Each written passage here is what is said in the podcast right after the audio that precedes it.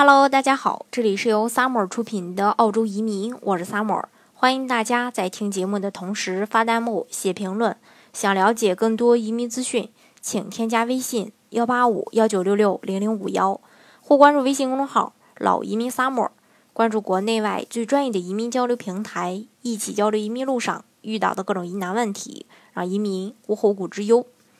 那说到澳洲的教育的话，它的基础教育系统大概。呃，很简单的分为两大类，一个是要钱的，一个是不要钱的。那要钱呢就是这种私立学校，那不要钱的呢，就是公立学校和教会学校。教会学呃，就是这个公立学校和教会学校啊，它是不要钱的，它也是州政府设立的，供当地孩子就读的学校。那澳拿澳洲绿卡和澳洲公民的子女就完全可以免费读这类学校，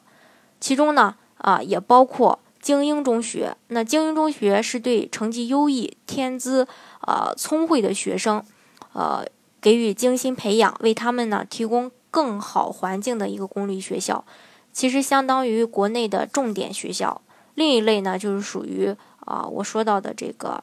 收费的，就是私立学校。那么问题就来了，到底是精英中学和私立学校哪个教育水平更高，培养出来的学生更优秀？那大家可能会说，肯定是私立学校呀，因为私立学校的学费本身也贵嘛。其实不是，在澳洲政策呃，澳洲政策制定中心公布的最新报告显示，在新南威尔士州，精英中学已经逐步的取代私立学校，成为澳洲教育水平最高的学校。比如说，呃，澳洲的呃 Normanhurst Boys and Hobby Schools。呃，这两个这个嗯，精英学校的这个社会教育优势就已经超过了澳洲的很多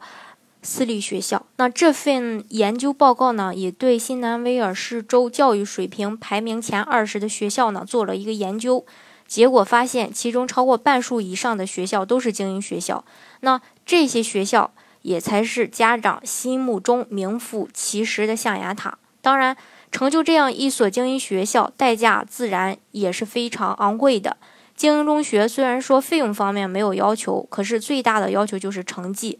报告也指出，这些学校超过百分之七十五的学生具备最明显的社会教育优势，而社会教育优势最低的学生中，只有百分之二的人会去就读啊这个精英中学。那当然了，对于呃富裕家庭而言，他们也会去送小孩去学，呃去学费比较昂贵，但是教育质量不错的私立学校。但是对于大量的中等收入家庭而言，进入精英学校就成为了这些父母当中啊步入精英阶层的一个康庄大道。因此，很多家长往往会采取各种办法、各种途径，为自己的孩子呢争取一个名额。他们往往在小孩子很小的时候就报了各种，嗯，学习班。很多孩子从小也会去，呃，背负一个繁重的课业负担和来自家庭的压力。另外，就是精英中学的成就，也是建立在，呃，学校周围人才流失的基础之上的。呃，根据统计呢，凡是一所新的精英中心形成，周围其他学校的入学率和学生成绩则会呃很普遍的呃进行一个下滑。那以这个 Moreback 为例，二零零五到二零一七年间，这个地方的精英中学获得高中毕业会考杰出成绩的学生比例从百分之三增加到了百分之二十八。那相比之下呢，临近的高中都经历了明显的一个下滑。那在某些学校，这类学校的比例下滑幅度也高达百分之五十，同时呢，入学率也出现了一个显著的降低。那报告的作者 Chris，呃 b o m e r 指出啊，精英学校对优质生源的呃吸引力导致临近中学吸引力明显下降。那这些学校慢慢失去了入学率，失去了很多上进好学呃就是好学的一些学生。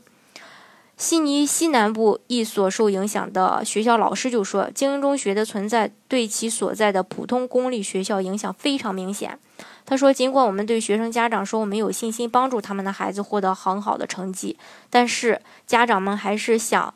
呃，想办法吧去就读精英中学。其实从这些举动可以看出啊，呃。”，不管是国外的父母也好，还是国内的父母也好，呃，望子成龙的这种心呢，都是相通的。当然，如果说呃你呃移民澳洲以后，前期嗯在刚刚开始的时候，如果没有太多的资金去让孩子去读私立学校，那么精英中学，呃也是一个非常不错的这种考虑的一个范围，因为精英中学它是属于公立学校嘛。它也是呃不收费的，特别是拿到绿卡的小伙伴儿。当然了，这个学校呢，呃，只是呃孩子能不能成为这个精英的一个呃因素，而不是呃必要的一个因素。最大的因素其实源于啊孩子本身。